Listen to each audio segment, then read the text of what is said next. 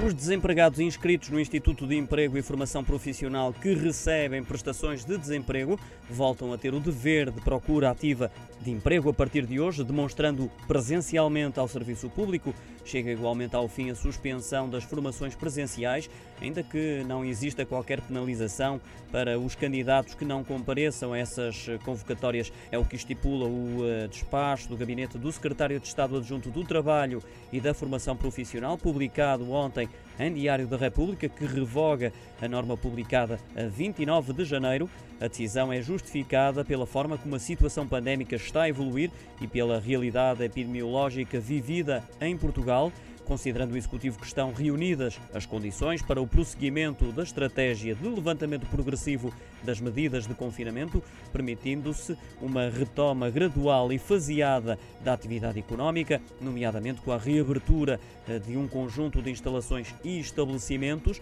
e o levantamento da suspensão das atividades letivas e formativas presenciais.